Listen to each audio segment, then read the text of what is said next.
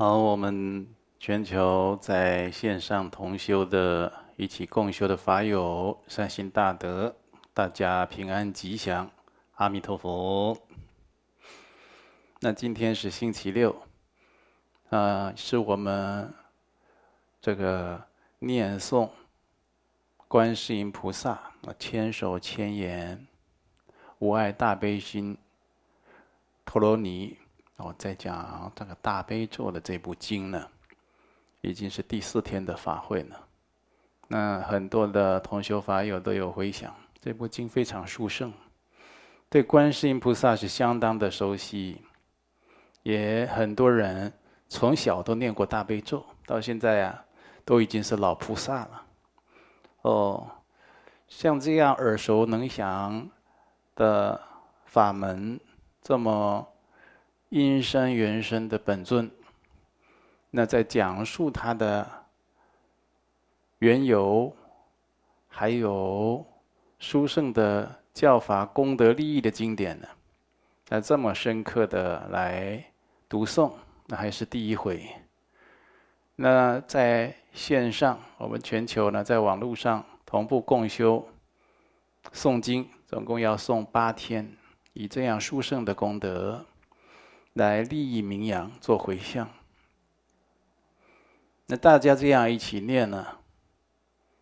当然，他的共福共缘，共同的发心愿力，加持承载之下，那自己会有很殊胜、很深刻的觉受跟感应。啊，所以这每一次这样的活动啊，都好像是一艘。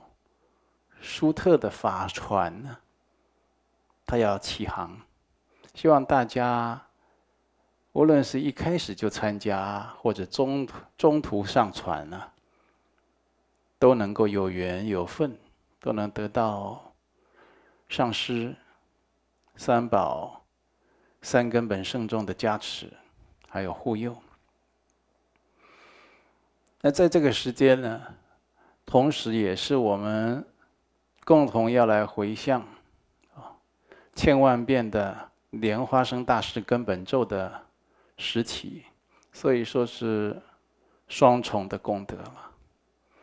哦，所以我们第一次第一天在念诵的时候，当天，哦，我们一起念诵的人就超过百万次了。所以你看这共修的力量有多大，常常超过我们想象的。哦，我们同修说啊，哎呀，我们同步共修，常常都快要两千人，有的时候超过两千多人，看在线上了。其实不止呢，有的时候呢，开一台电脑接到电视上，那是一家人有七八位在共修呢。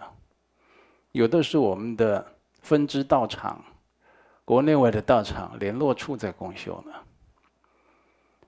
还有法界这些神圣、幽冥界的众生等等，都共同蒙受佛法的加持和利益。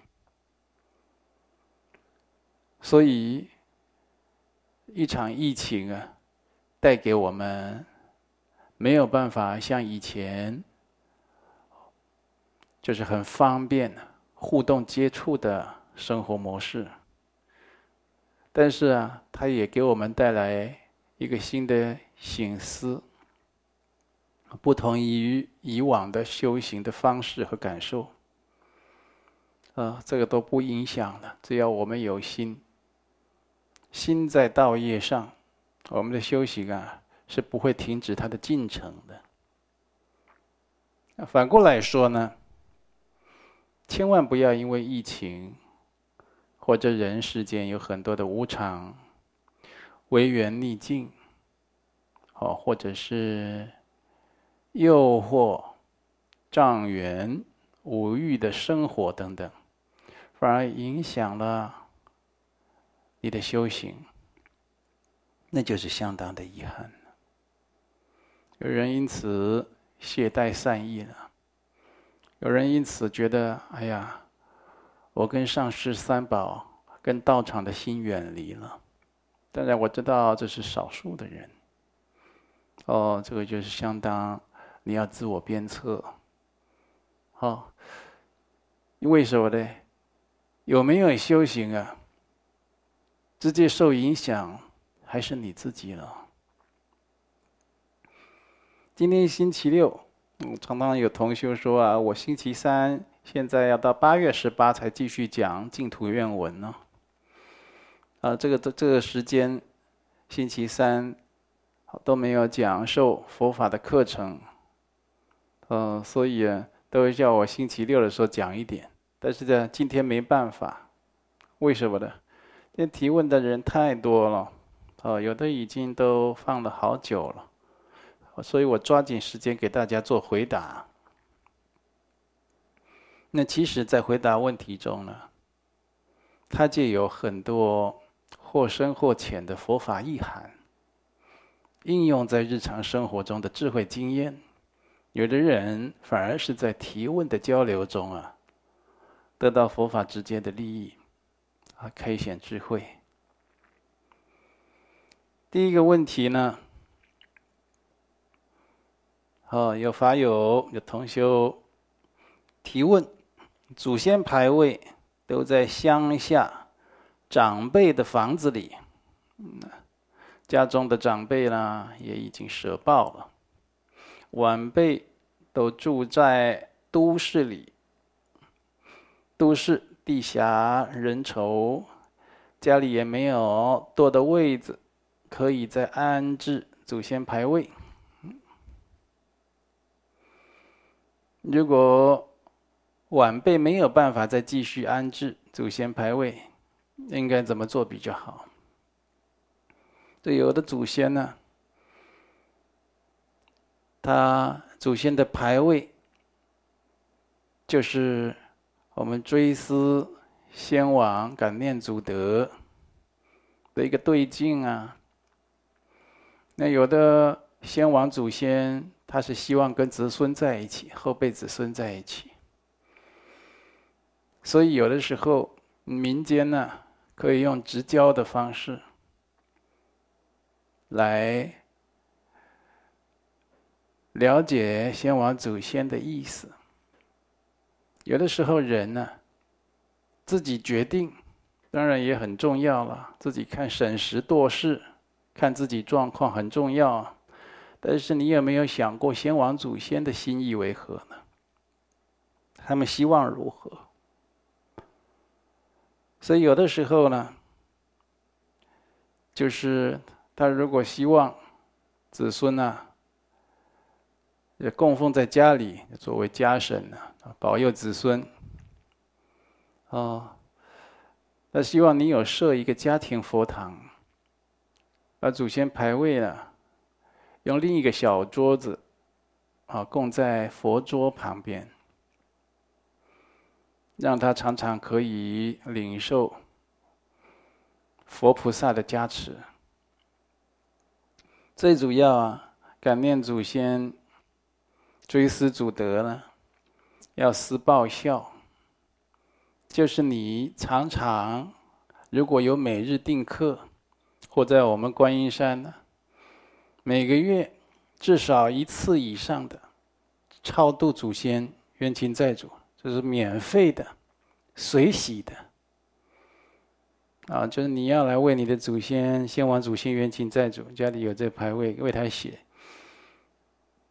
你要报效他，就要超荐他，用佛法利益他，或者你常常行功立德，去印佛经善书，去放生，哦，或者去像现在台湾萨迦寺。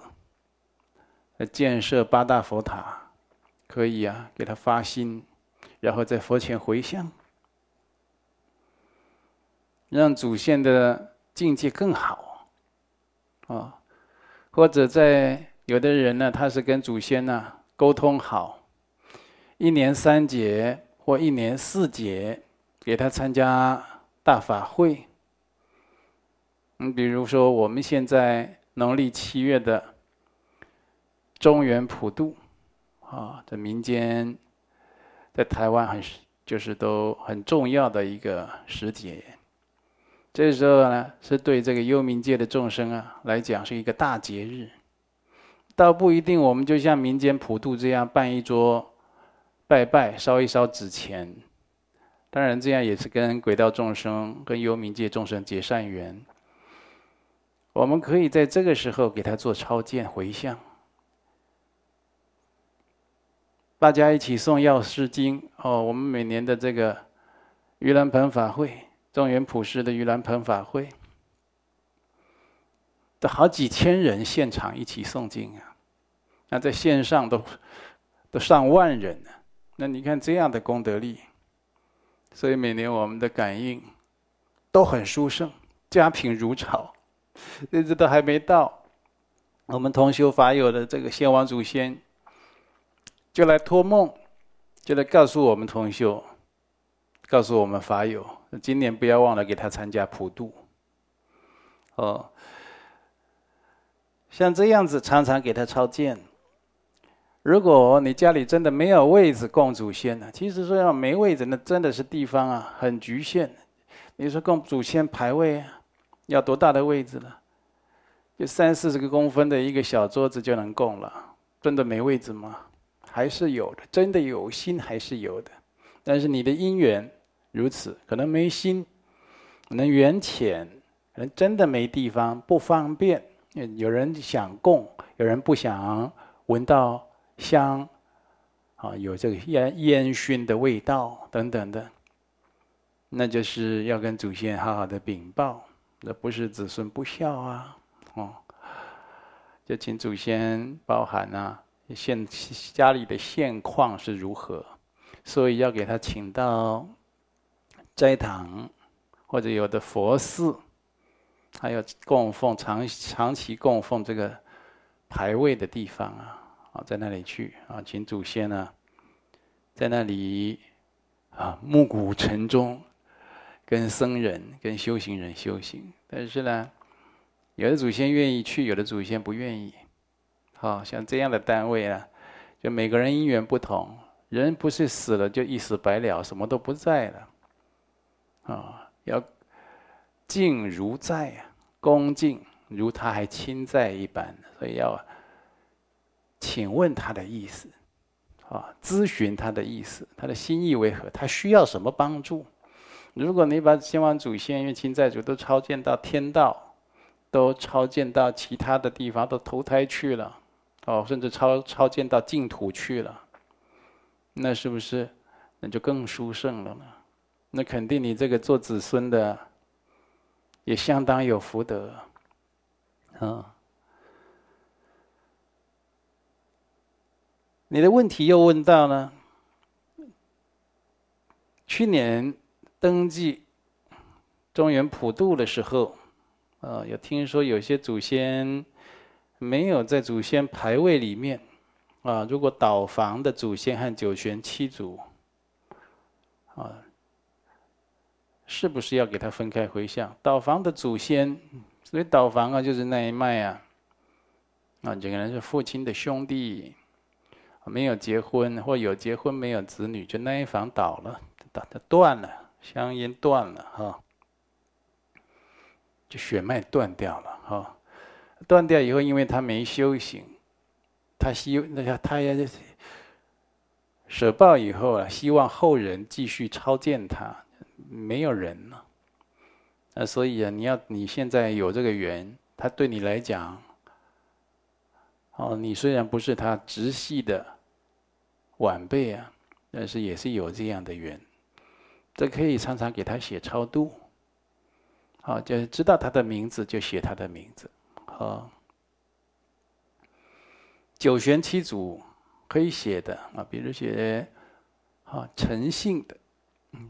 历代先王祖先，好，先王就是先走的人啊，先过世的人啊，好，还有先祖，有的人写列祖列宗，啊，那有的人你怕写漏了也，你可以在普渡旗上面特别把那个倒房祖先的名字列出来，啊，或者另外给他办一桌，另外给他普渡一桌，啊，这都可以的。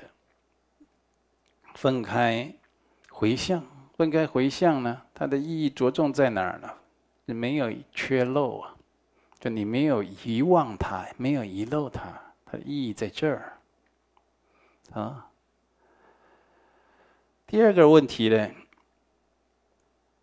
尊贵上师曾开示，要谨慎感情，谨慎婚姻。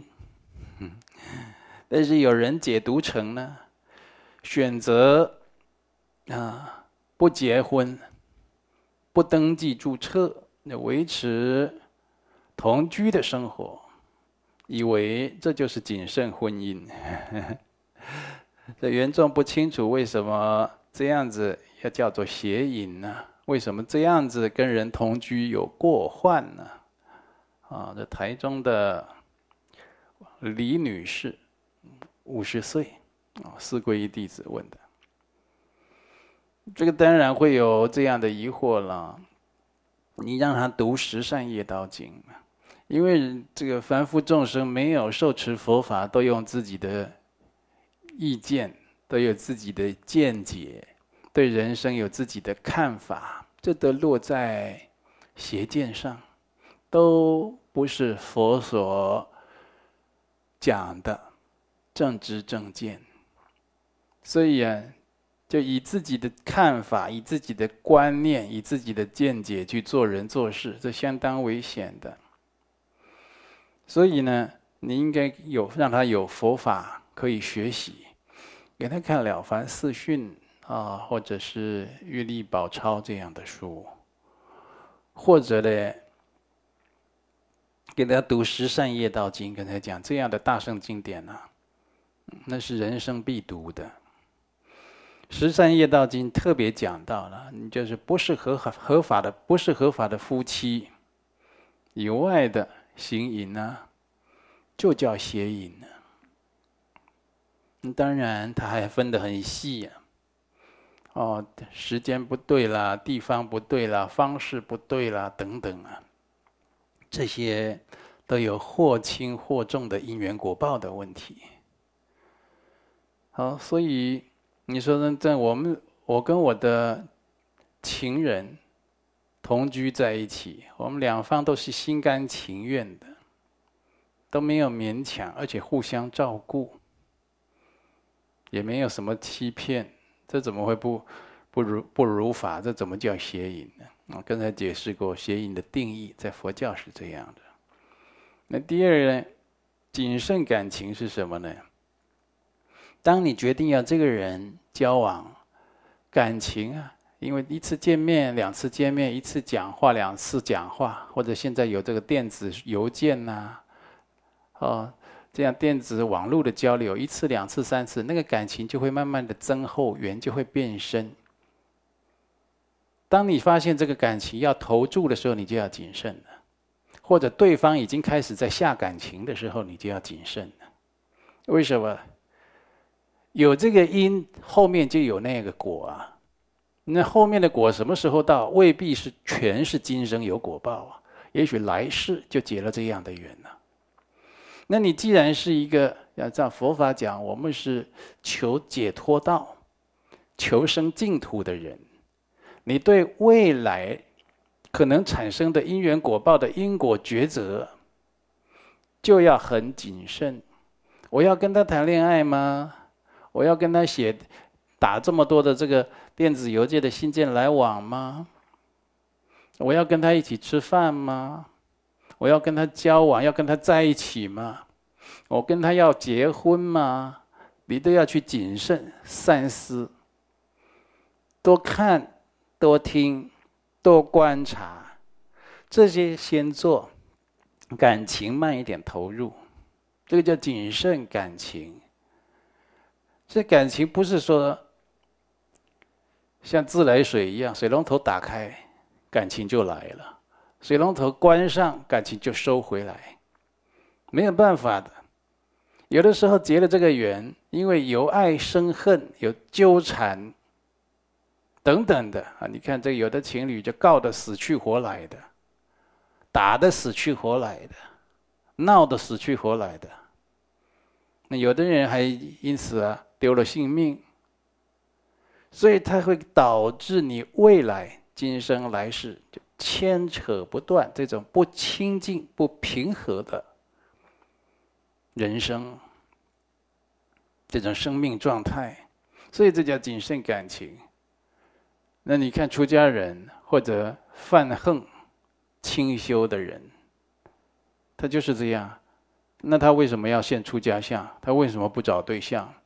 这就是想到，因为我还要跟对象互动，我还要处理对象的问题，这可能对我将来上求佛道、哦求生净土，恐怕以我的个性啊，以我的这种能耐，我可能做不好，做不到，我可能很难成功，所以他才出家嘛，所以他才清修嘛。把自己的人格弄，这个人生弄得单纯一点，干净一点。因为男女事情啊，哪怕是合法的夫妻，他都有若干的不清净的。哦，所以啊，这个时候就是要谨慎感情，谨慎婚姻。还有什么呢？一结婚了以后。两个家族的成员就结合在一起，成为夫妻了，那都有他若干的共业因缘。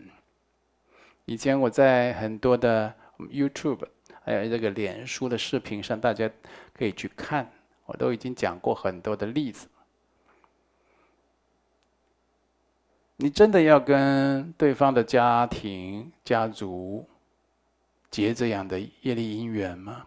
对方的家族如果是巨大的杀业、淫业，哦，就是做很多的呃，比如说就是不敬业。那有的时候你这修行修的正想发心的时候，会完全发不了心。本来这修行很顺遂，今今生啊，这道业可能有成，那变得七颠八倒。本来可以考到很好的学府，一下就掉下来，变得名落孙山都有可能啊。哦，所以啊，像这一类的，就是说谨慎感情、谨慎婚姻，大家要结缘可以，结缘也不能乱结，用自己的意念、用自己的个性想法去做，一切啊，在佛法上不都有给我们。做依循参考的方法，好，所以我们尽量给我们的亲戚朋友，好，他来了解佛法的机会了，那他才知道哦，原来正确的人生、智慧的人生、圆融的人生，它是怎样的一个。见地和内涵，我才有一个指归。好，第三个问题呢，来到观音山道场学佛以后，嗯，有的人呢，有有说会梦到很多往生亲友，有些很明显是托梦。来表示希望我来帮助他们，为他们超度，甚至都会梦到一些朋友可能有灾祸劫，嗯，所以我能感受到观音山道场真的很殊胜，真的可以救自己，也可以帮助别人。弟子很乐意帮助所有的人，但发现这些梦兆。啊，越来越多，啊，又有谁来提醒需要超度？又有哪个朋友有灾祸劫？这些梦兆，弟子发现自己能力不足，爱莫能助，啊，会不会耽误到梦中的人呢？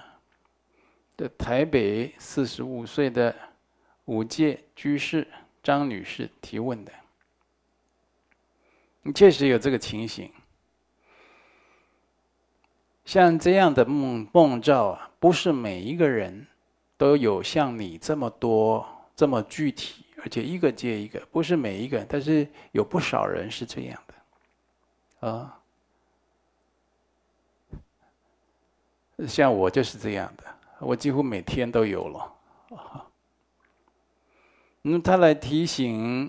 来告知你他的需求，需要怎么帮忙，你就随力随分。那你说我力有未逮呀，这个也要帮忙，那个也要帮忙。那千手千眼观世音菩萨不就是这样来的吗？他发现只有一个是人，只有他一个菩萨的身，只有他一双手，只有他一对眼睛。他根本没有办法利益无边的有情啊，所以才发大菩提愿心嘛，发了大悲愿心嘛，发了悲弘誓愿嘛。啊，所以在经典上，他跟千光净住如来发这个愿的时候啊，从初地正到八地菩萨，大地六种震动，深生。千手千眼呢？这人是要有大悲誓愿的，人是要发菩提心的。有愿你才有力，有愿以后你才有发誓愿以后的那样的因缘，你状况都不一样了。你看这个，我们本来可以挑五十斤重的东西，那经过锻炼健身。训练以后，我们现在连一百斤都挑得起来了。修行一样的，利益有情的能耐一样的，所以我们不用妄自菲薄，不用看轻自己啊。那诸佛菩萨也是凡夫众生来成就的，但是现阶段你会升起一些小困扰啊，觉得是一直来托梦。我一直梦到这个，或者一直感应到什么事情，或或者一直，哦，有这个鬼神希望啊，你给他超度，你不要丧失你的慈悲心。你可以向上师、三宝祈请加持，你跟上师、三宝祈请啊。如果你的本尊是观世音菩萨，本尊是莲花生大士。就你最相信的那一尊本尊呐、啊，哦，最常祈请的那一尊本尊，把它想成跟上师无二无别，跟他做祈请。祈请什么呢？你说我弟子很想去帮助一切的有情，但是实在是力有未逮啊，请菩萨做主加持，那他会稍微给你加持拨转一下。那怎么拨转就看每个人的因缘，有的人感觉力就不会那么频繁。那有的人自然有其他的因缘来帮忙，来化解这些事情，呃，各各种状况都有，嗯，所以不用担心。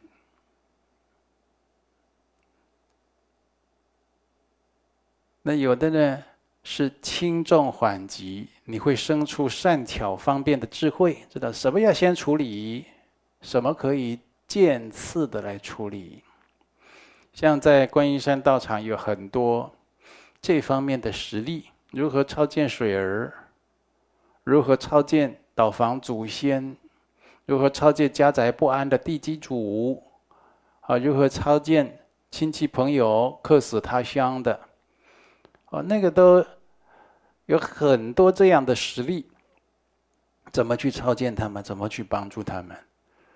哪一件先做，哪一件可以后面一点做？哪一些哪一件是，就是用一段时间来利他。你比如说超荐某一个祖先，你可以用两个月，用一个月来诵经给他、放生给他等等的方式。那怎么样去配置这一些自利利他的修行呢？那就是要智慧。那你就要经验，你可以跟我们的道场的弘法同修接触，他们都有一些经验，跟你分享，让你参考。哦，有的是你没想到的，哦，但是你做得到的，那就没问题。再来呢，高雄前镇三十三岁四皈依啊，菩萨界的弟子，一位看起来是正啊，没有写男女了啊，正正同修了。他问呢，弟子常会有梦或看到一些景象。啊，是否是弟子的心性不光明所致？他招感常常看到这些景象和无形众生，请示上师，这个状态会不会很伤身？是不是跟自己的心性有关系？都有关系。每个人的因缘不同，它跟你过去生有关系。过去生也是有学佛修行。那学佛修行呢？学得如何，修得如何？你看你现在。就知道了，啊，所以有的时候会有这些，啊，一般人世俗讲感应啊，哦，就常常看到鬼神呐、常常看到这个人有什么样的因缘呐、可能有什么状况啦，有的是你自己去瞥见的，有的时候是佛菩萨加持给你，让你知道遇事吉凶啊，那你要平常心看待。平常心看待，也要如理如法。如理如法就是有什么样的缘境，就用佛法来对治、来处理。好，那会不会伤身体呢？伤身体，你常常感觉到疲惫，除非你这样哈，你是能自控，你追着去看，啊，或者你能够去。好像宿命通一样，去鉴察因果，去动这样的心运这样的神通力，去鉴察因果。哦，那那就是比较耗费气力呀。如果不是的话，你常常也感觉疲惫或者不舒服，那你就要知道啊，你还是有很多冤欠的，还是有很多冤欠的。当这些冤欠来提醒你的时候啊，你会觉得特别疲惫，没有错。那你说，我看到的是别人旁边有鬼神，别人的事情，为什么我我会疲惫？你知道为什么有的时候你会看到吗？你的冤亲债主在你旁边或在你身上，让你看到，他希望你去帮助那一个人做一点功德，在你身上还有你旁边的冤亲债主，他才有功德可得，所以你会疲惫。那你。你身上或你旁边的冤亲债主，他不一定让你看见，所以你常常觉得有灵感，哦，有个有个灵通这样子，有的是鬼神给你的，好，那那个就跟你有姻缘了。那常常呢，冥阳之间要交通，它本来就会影响我们的气场，损耗我们的精气神，那本来就会的，好。那归根结底呢，就是精进的修行，把自己的作息啊、修行调理好。我看很多同修啊，他学佛学到后来啊，他停止精进了。怎么停止精进呢？他倒不是说哦，不诵经修法、不拜佛啊、不持咒，倒不是这样。有的有念有拜。他对自己的自我要求，还有生活作息的规划，让他到达一个稳健、精进向道的这种状态。他不调了，他失调了，放弃了。我现在可以自我安慰，就是就是我还要念经修法，我还要拜佛拜忏了，还要做做善事了。这样很可惜，修行是全方面的，全方面都要。都要到位，哈。从外在生活作息啦、修身养性啦，到内在的心性的调柔啦、哦相应啦等等，那都要下功夫的。好，再来呢，张化三十六岁，蔡女士，一位十五届的居士。